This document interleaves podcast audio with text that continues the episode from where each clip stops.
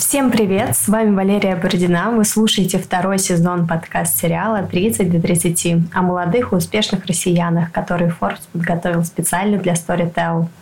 Наши собеседники – предприниматели, люди творческих профессий, благотворители и спортсмены, которые смогли достичь профессионального успеха и стать известными не только в России, но и в мире до 30 лет. Мы поговорили с ними и узнали, как живут и работают молодые визионеры, что способствовало их успеху, что такого они сделали в своей индустрии, чего не сделали другие и многое другое. Самые интересные выпуски ищите на Storytel, а также аудиокниги, стендапы, аудиосериалы и многое другое. Слушайте и богатейте. Сегодня у нас в гостях Алиса Басырова, основательница бренда Holy Corn, выпускница МГИМО и финалистка телеолимпиады «Умники и умницы». Алиса променяла карьеру Маккинзи на собственный стартап по производству здорового попкорна, который запустила три года назад. На тот момент девушке было всего 23 года. Намеренно отказавшись привлекать инвестиции, она в одиночку вложила в проект 1 миллион рублей. Рецепты для ЗОЖ попкорна разрабатывала на собственной кухне. Сегодня ее попкорн поставляют в крупнейшие торговые сети – Перекресток, Карусель, Магнит и другие. В 2020 году компания продает около 500 пачек попкорна в месяц. Годовой оборот вырос до 1 миллиона долларов. В подкасте «30 до 30» Алиса Басырова рассказала, как вести бизнес, когда люди предвзято относятся к молодым предпринимателям. Алиса, ты окончила один из самых престижных вузов страны, МГИМО. Знания, полученные в университете, пригодились тебе в работе в корпорации или в собственном проекте? И как ты считаешь вообще, университет — это все еще социальный лифт или потраченное время? Я считаю, что университет — это в первую очередь а, полезный опыт и знакомства, которые останутся с человеком на всю жизнь. И в этом плане МГИМО для меня, конечно, сыграл большую роль, потому что многие люди, с кем я познакомилась, с кем я училась, до сих пор встречаются а, на карьерном пути. Мы сотрудничаем, делаем проекты, знакомы, и есть возможность пользоваться этими знакомствами. Но, с другой стороны, с точки зрения, наверное, знаний, университет, на мой взгляд, не всегда играет ключевую роль, а, а больше с точки зрения контактов и, навыков. А если говорить про текущий бизнес, про Холикорн, то знания из МГИМО помогают мне с точки зрения планирования экспорта и понимания международной специфики нашего бизнеса, потому что я закончила международные экономические отношения, и многие предметы, многие эм, знания, которые пришли по этой теме, они, конечно, помогают именно в вопросе международной экспансии бренда. Ты запустила стартап, а параллельно подрабатывала карьерным консультантом. Рассказывала людям, как попасть на работу в компании Большой Тройки. Так как же это сделать и как это было у тебя? В моем случае, на самом деле, я никогда не мечтала работать э, в компании Большой Тройки в консалтинге, когда была студентом университета. А, мне никогда не притягивала эта карьера, это направление деятельности, но уже закончив университет и определившись с тем, что после окончания университета я не буду сразу запускать бизнес, а хотела бы получить какой-то опыт э, в компании, в корпорации, а, встал вопрос, э, ну, куда именно подавать. И в то время McKinsey для меня был, наверное, компании номер один, той компании, куда мне действительно очень сильно хотелось пройти, и вот это очень высокий уровень мотивации, он как раз-таки сподвиг меня к тому, чтобы посвятить 2-3 месяца подготовке, прорешать э, все кейсы, все задания, которые, возможно, попадаются уже на отборочных турах. И думаю, вот эта мотивация, вот этот драйв и желание попасть в McKinsey, они, конечно, сыграли большую роль, почему все получилось. А вообще, в целом, пройти очень сложно, и на одно место достаточно высокое число кандидатов. Из чего состоит эти этапы собеседования, и в чем основная сложность заключается? Стандартно этапы следующие. Первый этап — это тесты, которые в том числе включают в себя математические задания, к которым нужно а, готовиться. Это что-то формата GMAT и даже, возможно, сложнее. В зависимости от компании, у каждой компании есть свой тип этих тестов, к которым нужно готовиться.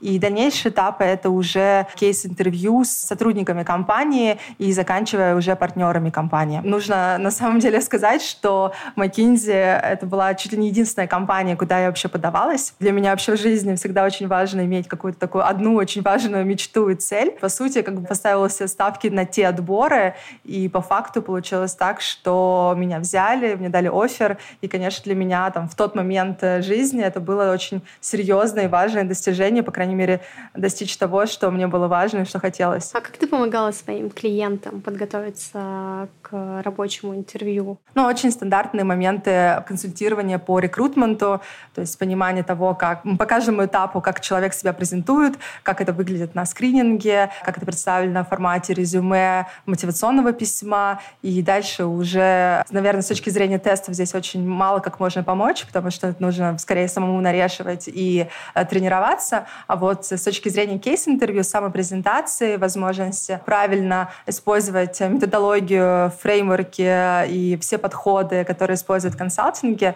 этому всему можно научить. А вот мы до этого с тобой говорили как раз э, про университеты, насколько это вообще важно сейчас, э, насколько это помогает нам в построении нашей карьеры. А когда ты проходила собеседование в McKinsey, а, университет был одним из критериев в отборе? То есть, ну, как бы они смотрят на то, откуда пришел кандидат. Вообще это, не знаю, важный фактор сейчас, если мы говорим про компании большой тройки. А, да, конечно, смотрят. А, и смотрят не только консалтинговые компании, смотрят абсолютно все.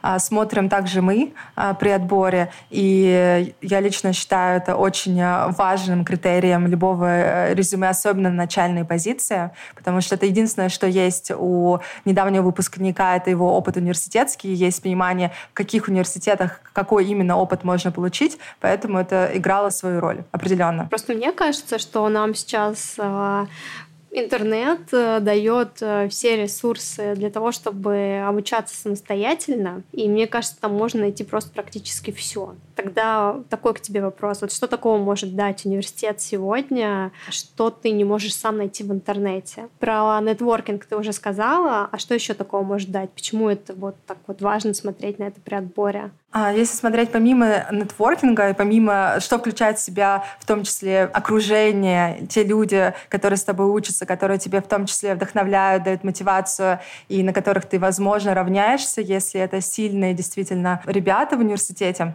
то помимо людей, я считаю, что университет еще дает какие-то системные моменты. Например, да, конечно, можно всегда найти знания в интернете, всегда можно почерпнуть информацию, но именно а, методологию того, как работать, как мыслить, как структурировать э, свои проекты, свою работу, это дает университет. То есть люди, особенно после оканчивания университета, где очень сильная школа в плане дисциплины, естественно, с точки зрения там, подготовки к тому, чтобы быть хорошим сотрудником, у них намного больше фора, и им гораздо проще быть э, людьми, которые э, могут быть эффективными потому что университет э, тебе с внешней стороны дает какие-то вызовы, какие-то задачи, с которыми ты должен справляться в определенные сроки, в определенном формате. Это то, что так или иначе повторяется в реальной жизни.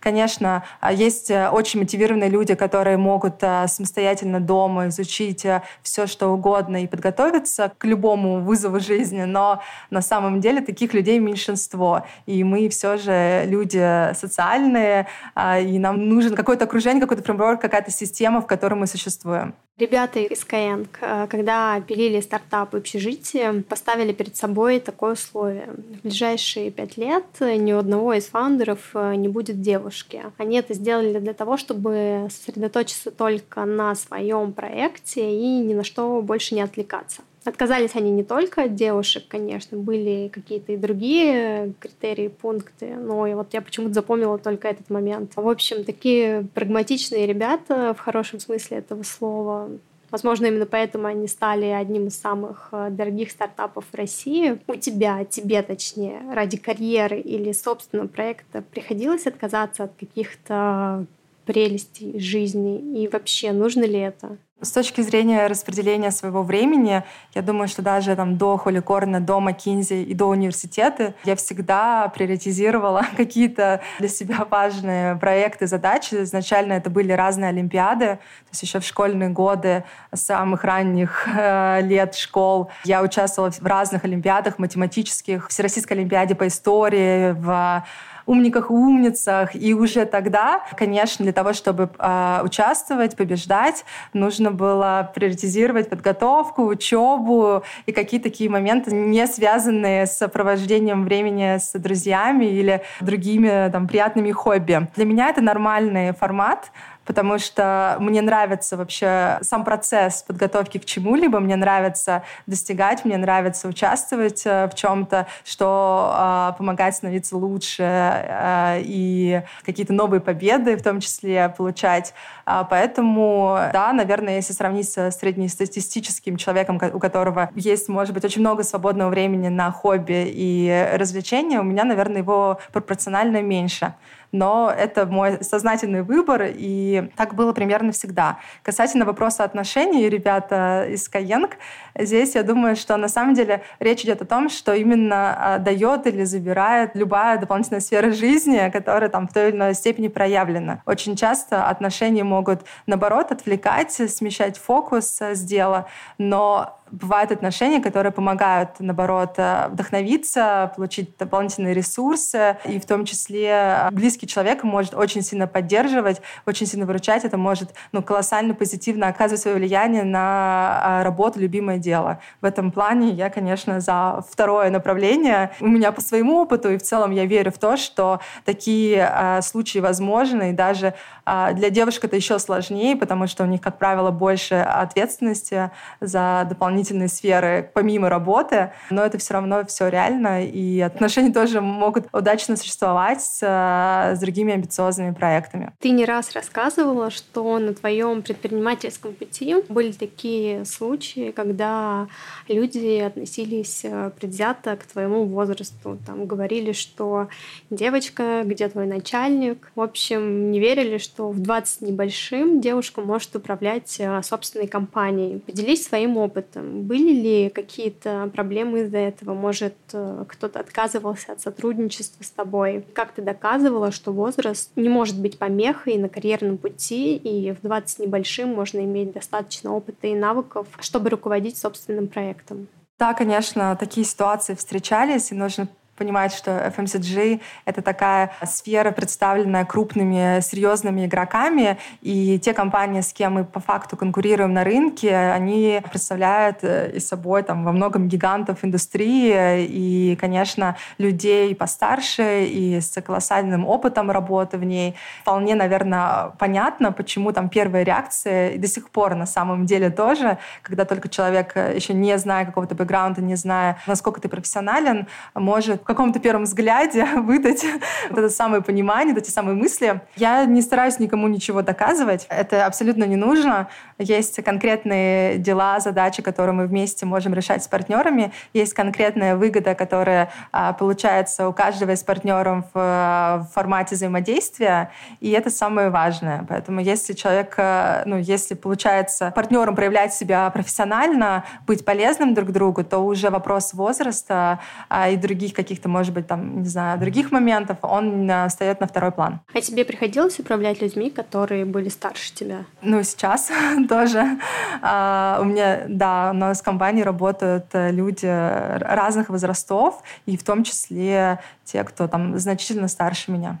И не было никогда и, там, никаких проблем из-за этого. Там не говорили тебе, что ты слишком молода, не доверяли твоему опыту в своей компании с таким не сталкивалась. Наверное, конечно, когда на этапе знакомства ты понимаешь, насколько человек а, вообще а, лоялен, мотивирован и в том числе насколько гибок, потому что это все же стереотипное мышление. А, мы, у нас в команде больше ребят, которые в любом возрасте, независимо от возраста, они готовы учиться, воспринимать новое, свежее. Но, наверное, если говорить про какие-то трудности общения с людьми более старшего возраста, то здесь такой момент, что у нас в компании принято к друг другу обращаться на «ты», а иногда бывает сложно обратиться на «ты», человек, который там значительно тебя старше. Это уже такое а, мое, наверное, воспитание. Я предпочитаю обращаться на «вы» к людям а, более старшего возраста. У нас, так как минимум, было принято в татарской культуре. Это какое-то такое что-то что идет из детства, из культуры. Но я с этим борюсь, и мы общаемся на «ты».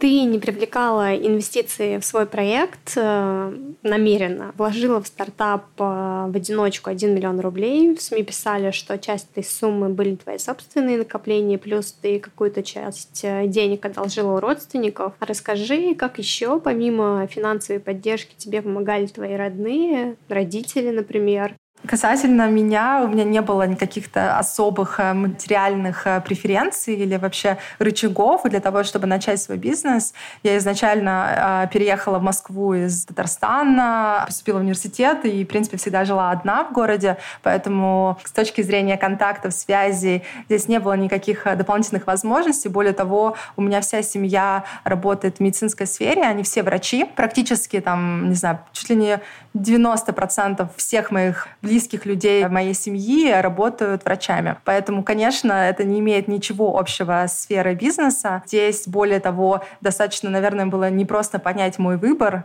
потому что не было каких-то там примеров бизнесменов или понимания того, как получится у девушки там 23 года, начиная свое первое дело, продвинуться как далеко и что из этого выйдет. Но действительно, если говорить про родителей, мне в первую очередь, наверное, помогло воспитание и какие-то такие жизненные установки, а, которые я впитала от них. И это любовь и страсть к своему делу. То есть очень часто, когда люди выбирают профессию врач, это миссия, это призвание, это никак не связано там, только с какой-то коммерческой выгодой, это в первую очередь желание служить э, человечеству, быть полезным и любить свое дело. И вот какие-то такие установки, они всегда для меня были первоочередными. Как бы на что-то, чтобы решиться, чтобы пойти на какой-то вызов, нужно, наверное, понимать, ради чего это делается. Вот это для меня важные ценности. Я видела, как много они работают, как много они отдают себя своему делу. И я думаю, что это то, что там с ранних лет меня мотивировало тоже много работать. Твоего проекта были, может быть, какие-то менторы, которые помогали тебе своей экспертизой, контактами и так далее? И если да, то кто они и как ты их нашла? Да, были. Когда у меня появилась идея Хуликорна, я старалась посоветоваться, найти людей, которые могут как-то прокомментировать, что-то подсказать, может быть, как правильно это, об этом думать, как это все правильно планировать. Получилось подружиться и выстроить отношения с несколькими людьми, которых в каком-то плане можно назвать менторами.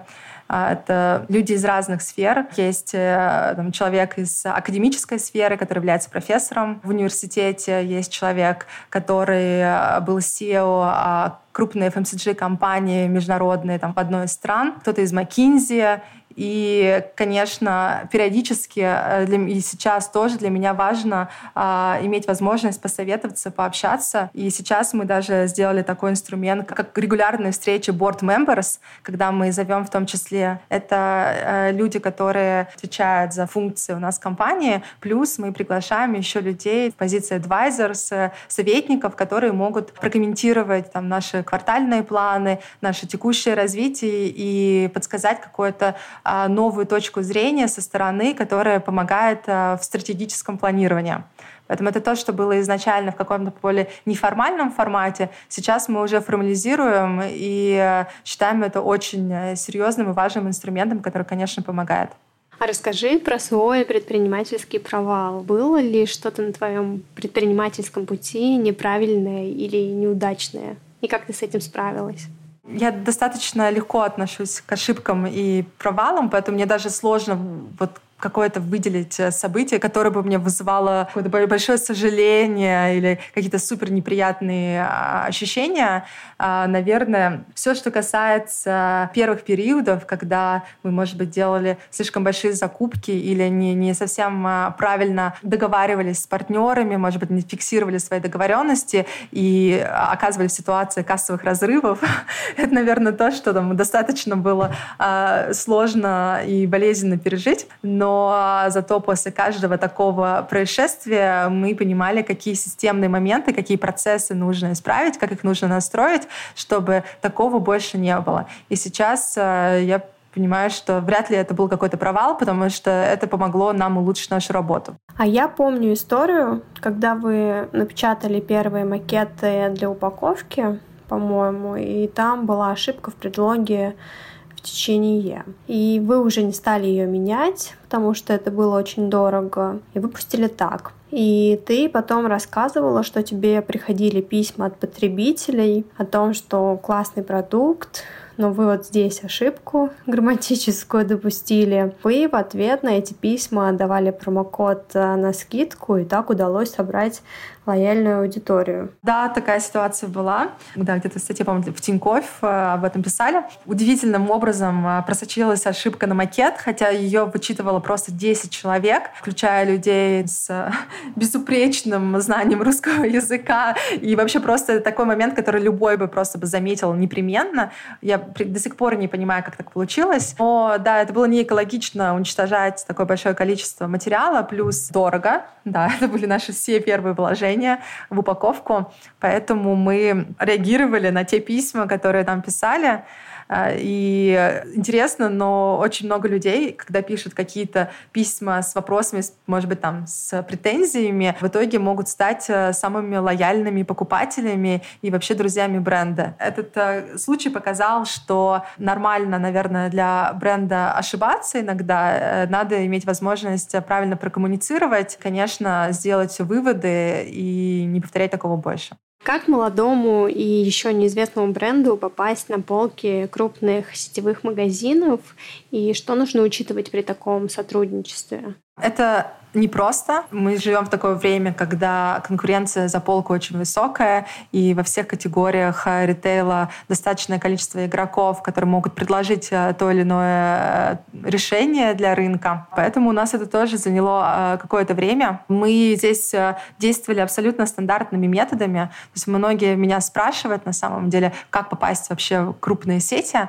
Думают, что это какие-то особые контакты или какие-то особые схемы. Мы заполняли форму форму на сайте сетей, форму поставщика, отправляли презентацию продукта, и во все наши крупные сети, ко всем практически нашим крупным партнерам, мы зашли таким образом. Естественно, что отвечают не сразу, и очень часто там приходила отбивка просто автоматическая, что подавайте через три месяца, на данный момент ассортимент не рассматривается. А здесь было важно проявлять настойчивость, искать возможность связаться, если есть какой-то контакт в отбивке, ему звонить, отправлять образцы, объяснять, почему этот продукт нужен рынку. Но уже когда появляешься на полках первых сетей, то другие игроки, они с большей вероятностью у тебя тоже берут в матрицу, потому что информация достаточно быстро распространяется по рынку, что работает, что нет. И если есть продукт, который зарекомендовал себя, если есть а, спрос на него, то есть возможность а, расти и вставать в новые новые сети. Но очень важно для нового продукта, а, особенно в FMCG, это маркетинг. Поэтому, несмотря на то, что мы были неизвестным продуктом и нас практически э, нигде невозможно было купить, как была очень ограниченная дистрибуция, мы все равно с первого дня инвестировали в маркетинг инвестировали в узнаваемость бренда, хотя там, естественно, что первые какие-то месяцы она там не дала бы такой эффект окупаемости, как уже последствия. И до сих пор мы считаем это очень важной темой э, в развитии продукта. А вот что ты можешь сказать про плюсы и минусы при таком сотрудничестве? Просто вот я знаю, что вот до этого с людьми общались и говорили, что ну, есть риск уйти в минус, потому что, например, есть отсрочка платежей в рознице, которая доходит до 110 дней. Вот можно знать такие какие-то факторы, к которым нужно быть готовым, когда молодой бренд э, выходит вот на полки каких-то крупных э, сетевых магазинов? Один из вариантов, как можно выстраивать стратегию выхода в крупные сети для молодого бренда и что нужно нужно учитывать, это свою готовность к этому шагу. Я бы, наверное, изначально с Холикорна мы тоже не выходили в самый первый день появления бренда. То есть были первые шаги, это игроки поменьше, сети поменьше, а, онлайн-каналы, везде, где мы понимали, что мы можем взять на себя дополнительные обязательства, и эти обязательства 100% выполнить. Потому что, что самое важное, это, конечно, репутационные моменты. Если ты начинаешь сотрудничество с очень крупным ритейлером, менеджером, но не обладаешь достаточными знаниями, проработанными процессами и вообще даже, наверное, какой-то готовности капитала взять э, на себя ответственность за закупки и поставки, то, наверное, еще рано. Нет смысла в это ввязываться, потому что можно потерпеть э, определенные репутационные риски и потерять деньги. Поэтому все очень постепенно, если вы понимаете, что те обязательства, которые вы берете с ритейлером, вы 100% можете выполнить и предусмотрели все риски, то тогда а, единственный риск, который нужно смотреть э, дополнительно, это, наверное, какой именно клиент, э, с кем вы работаете, что это за ритейлер, и сможет ли он выполнить свои обязательства. Потому что тоже такое часто бывает, помимо отсрочек, это банкротство сетей и какие-то, возможно, там очень часто небольшие игроки или региональные игроки сейчас переструктурируются, рынок очень сильно меняется, в ритейле постоянные изменения по поводу слияний, покупок сетей а, и подобных происшествий, и нужно, наверное, очень а, придирчиво оценивать а, финансовую стабильность того партнера, с кем вы начинаете сотрудничать. В какой момент проект стал приносить прибыль и что этому способствовало? Хуликорн была операционно прибыльной практически с первого месяца. Это было связано с тем, что мы держали очень низкий уровень затрат, и большинство задач, функций делали самостоятельно, а, и уже расширяли команду или брали дополнительные какие-то обязательства по маркетинговым расходам или другим уже в момент а, прихода дополнительной выручки и подписания новых контрактов. То есть мы, наверное, могли расти чуть быстрее, если, допустим, у нас была возможность а, дополнительного капитала, но вот мы выбрали такой последовательный последовательный рост, органичный, который нас вывел к текущим объемам вполне гармонично. Нужно сказать, что да, конечно, многие компании берут кредит, это нормальная история, мы тоже брали и берем, но на развитие, на рост, те моменты, где ты понимаешь, что тебе нужны дополнительные деньги для того, чтобы закупить продукт, который 100% у тебя уедет в какую-то сеть, и в таком случае мы берем на себя дополнительные обязательства, потому что э, хотим быстрее расти. Каждый момент компании э, оцениваем э, те или иные финансовые инструменты, в том числе возможность инвестиций. Мы не брали инвестиции не потому, что это был какой-то принципиальный момент, а потому что было понимание, что э, теми ресурсами можно было пока расти самостоятельно. До сих пор не отказываемся от такой возможности. Нужно просто понимать, для чего эти деньги, как они будут инвестированы, какой будет на них возврат инвестиций.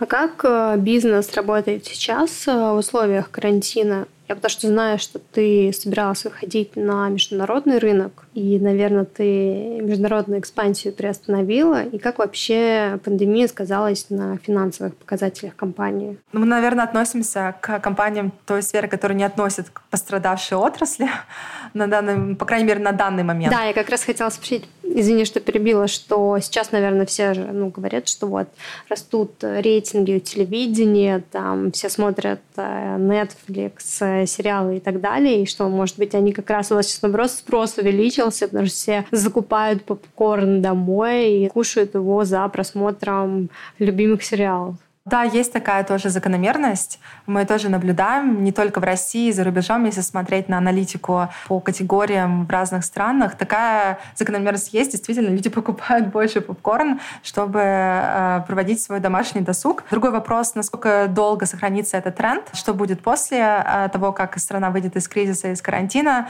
что случится с покупательской способностью населения и так далее. Но в целом, если э, обобщить, то мы продолжаем расти.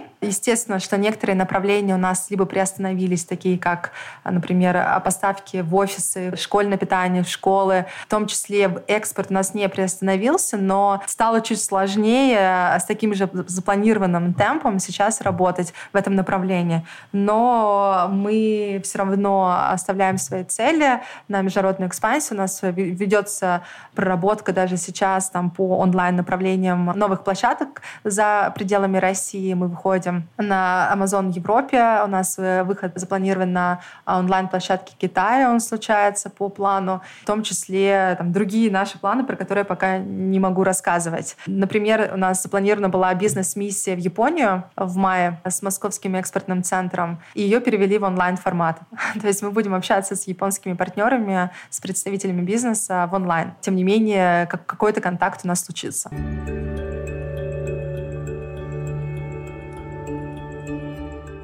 Меня сегодня удивило, что мы с тобой ну, общаемся, записываем подкаст, но ты находишься не дома, а в офисе. Вы не переходили на домашний режим, точнее, на home-офис? Мы приняли, конечно, меры по home-офису. У нас э, большая часть команды на home-офисе. Но у нас есть э, некоторые члены команды, которые там с каким-то графиком, с какой-то периодичностью как бы приходят в офис. Естественно, что это добровольная история, но если в целом говорить, то мы компания, которая по указу президента не должна прекращать свою деятельность, и э, в том числе нет каких-то особых принципиальных ограничений на то, чтобы иметь возможность приходить в офис. То есть мы сделали все меры, которые нужно было принять, э, отправили списки тех, кто будет э, приходить в офис, специальную ссылку московского правительства. У нас компания оплачивает поездки на такси тем, кто приезжает в офис. Мы там закупились огромным количеством респираторов, разных антисептиков. У нас просто участилась уборка в офисе, полная дезинфекция. И в целом средний возраст человека, который приходит в офис, состояние здоровья позволяет нам надеяться, что эти риски оправданы.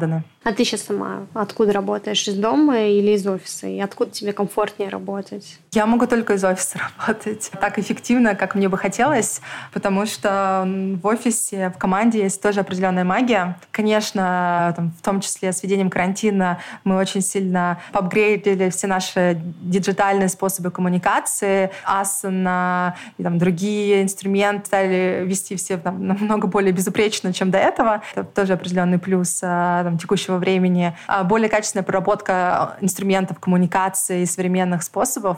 Но в то же время у нас э, классная команда, у нас очень а, приятно находиться в офисе. Мы видим, что э, более продуктивно, большего достигаем и на самом деле лучше проводим это время карантина. Наверное, многие могут в чем-то даже позавидовать сейчас, потому что даже вот просто... Да, я, например, очень его завидую. Даже два дня дома просидеть на выходных, и, или даже я сейчас не представляю, как это будет проходить майские, это достаточно э, тяжело психологически. Интересно узнать, почему, потому что я тоже читала какой-то текст, и ты там рассказывала, что в McKinsey был очень жесткий график, 15-часовой рабочий день, и это вообще не соответствовало твоему представлению о здоровом образе жизни. Но вот я не поверю, что предпринимателям быть легче, чем наемным сотрудникам. Я не говорю, что наемным сотрудникам тоже быть легче, но мне кажется, и сейчас ты тоже работаешь, скорее всего, по 15 часов в день, если не больше. Да, я думаю, наверное, формулировка была не совсем корректная, что там не соответствовала именно моим представлениям о здоровом образе жизни. Наверное, это было для меня... Не знаю, важно же не только как, какая ситуация, а какое твое отношение к ней. То есть сейчас я могу работать 24 на 7. Это мой осознательный выбор. Мне это интересно. То, чем мы занимаемся, очень интересно, очень вдохновляет. Поэтому хочется там, больше и больше этому времени посвятить. Мне особенно нравится то, что мы делаем сейчас, поэтому я это меньше замечаю ту нагрузку, которая у нас есть, она сто процентов не стала меньше, если не стала больше.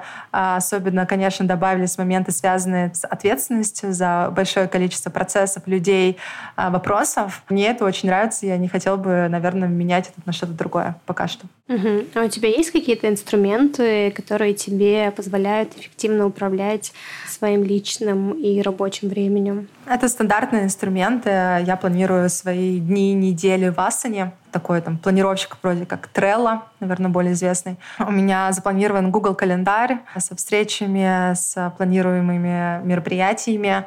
Наверное, это основные моменты, которые помогают мне знать, что когда будет происходить. А перезагрузку ты себе часто устраиваешь? Не так часто получается отдыхать, как нужно было бы. А, наверное, сейчас стало меньше спорта, чем было до карантина. Всегда как-то проще сходить физически на тренировку, чем а, провести ее в онлайн-формате. В целом, у меня есть возможность самой управлять своим временем, поэтому я понимаю, что там, та нагрузка и то время, уделенное работе, это мой выбор, поэтому осознание только этого факта, оно тоже помогает в том, чтобы справляться с этим объемом задач. Я помню, что ты до того, как открыть э, свой бизнес, э, ездила какой-то ретрит, медитацию, а сейчас ты себе устраиваешь что-нибудь такое? Я каждый день э, планирую, да, иногда э, стараюсь медитировать там 5-10 минут. В этом нет ничего сложного, нужно просто закрыть глаза и там, не знаю, следить за дыханием или за телом. Это примерно то, что проходила как раз на Випассане, куда я ездила на 10 дней. 10 дней — это, конечно, особое э, сложное испытание, как немного другая история. Я знаю, что в Холикорн работают люди, которые ранее работали в таких крупных компаниях, как Марс, Пепси, Яндекс и другие. Расскажи, как стартапу конкурировать э, с крупными корпорациями за классных специалистов и как ты отбираешь людей к себе в команду? Очень придирчиво, очень долго отбираю. А, очень много времени этому инвестирую. Это, наверное, самое важное решение, которое можно только принять. Это выбор тех людей, с кем нужно строить компанию и с кем работать в команде. Потому что мы выбираем особый тип людей, особый склад. А тех, кто хочет развиваться, хочет брать ответственность, а те, кто открыт к изменениям, к, к новым проектам тех, кому важно видеть какой-то результат своей работы, импакт. И чем больше этого результата, тем это интереснее. Именно поэтому нам получается привлекать э, к работе. И э, получилось поэтому собрать команду из э, топ-профессионалов, потому что это те люди, которым было интересно взять на себя новые роли, новые задачи, новую ответственность. А, и, конечно, когда ты работаешь в крупной компании, неважно, какую роль, серьезную роль ты бы не занимал, ты понимаешь, что есть еще, возможно, тысячи людей, которые могут тебя заменить, и а, ты, по сути, являешься важным специалистом, но, там, в принципе, заменяемым, и, в принципе, уровень а, твоей ответственности, он тоже ограничен какой-то территорией, то в Холикорне есть возможность а, взять столько ответственности, сколько ты готов выдержать, а, столько, сколько, за что ты можешь отвечать, и у нас собралась очень классная команда, а, с которой интересно работать, кого приятно видеть каждый день в офисе, а, это тоже немаловажный момент, корпоративная культура, так скажем, там, внутренний дух команды, который для меня тоже был важен а, с первого дня. Какой бы ты совет э, дала начинающим предпринимателям? Если говорить про советы начинающим предпринимателям, здесь, наверное, стоит вопрос, какой опыт, бэкграунд у этого человека за спиной. И я бы все же советовала а, студентам, которые только-только заканчивают университет и, допустим, не имеют а, опыта стажировок или корпоративного а, какого-то опыта, все же сначала, наверное, приобрести какое-то понимание, как может работать бизнес, посмотреть на разные процессы. В крупных компаниях, в стартапах, неважно потому что это будет так или иначе давать какую-то опору, какое-то понимание, как можно в своей компании все выстраивать. Но это не означает, что нужно обязательно проработать какое-то большое количество лет в компании, дойти до какого-то э, определенной роли, позиции, только потом а, имеет возможность а, перейти работать в свою компанию. Это уже, наверное, не стоит слишком затягивать, потому что, как правило, бывает даже сложнее уйти с какой-то позиции, когда есть чего терять. Я бы еще бы добавила, что начиная свой бизнес, э, свой первый бизнес, имеет смысл быть очень э, аккуратным в в плане использования э, средств и ресурсов, стараться изначально делать какие-то, может быть, минимальные версии продукта, MVP, экономить по максимуму на всем, на чем возможно, а уже потом, наработав какой-то опыт и вообще понимая, за счет чего вы можете масштабироваться и расти, вкладывать капитал, э, другие ресурсы, инвестировать и прогнозировать свой рост.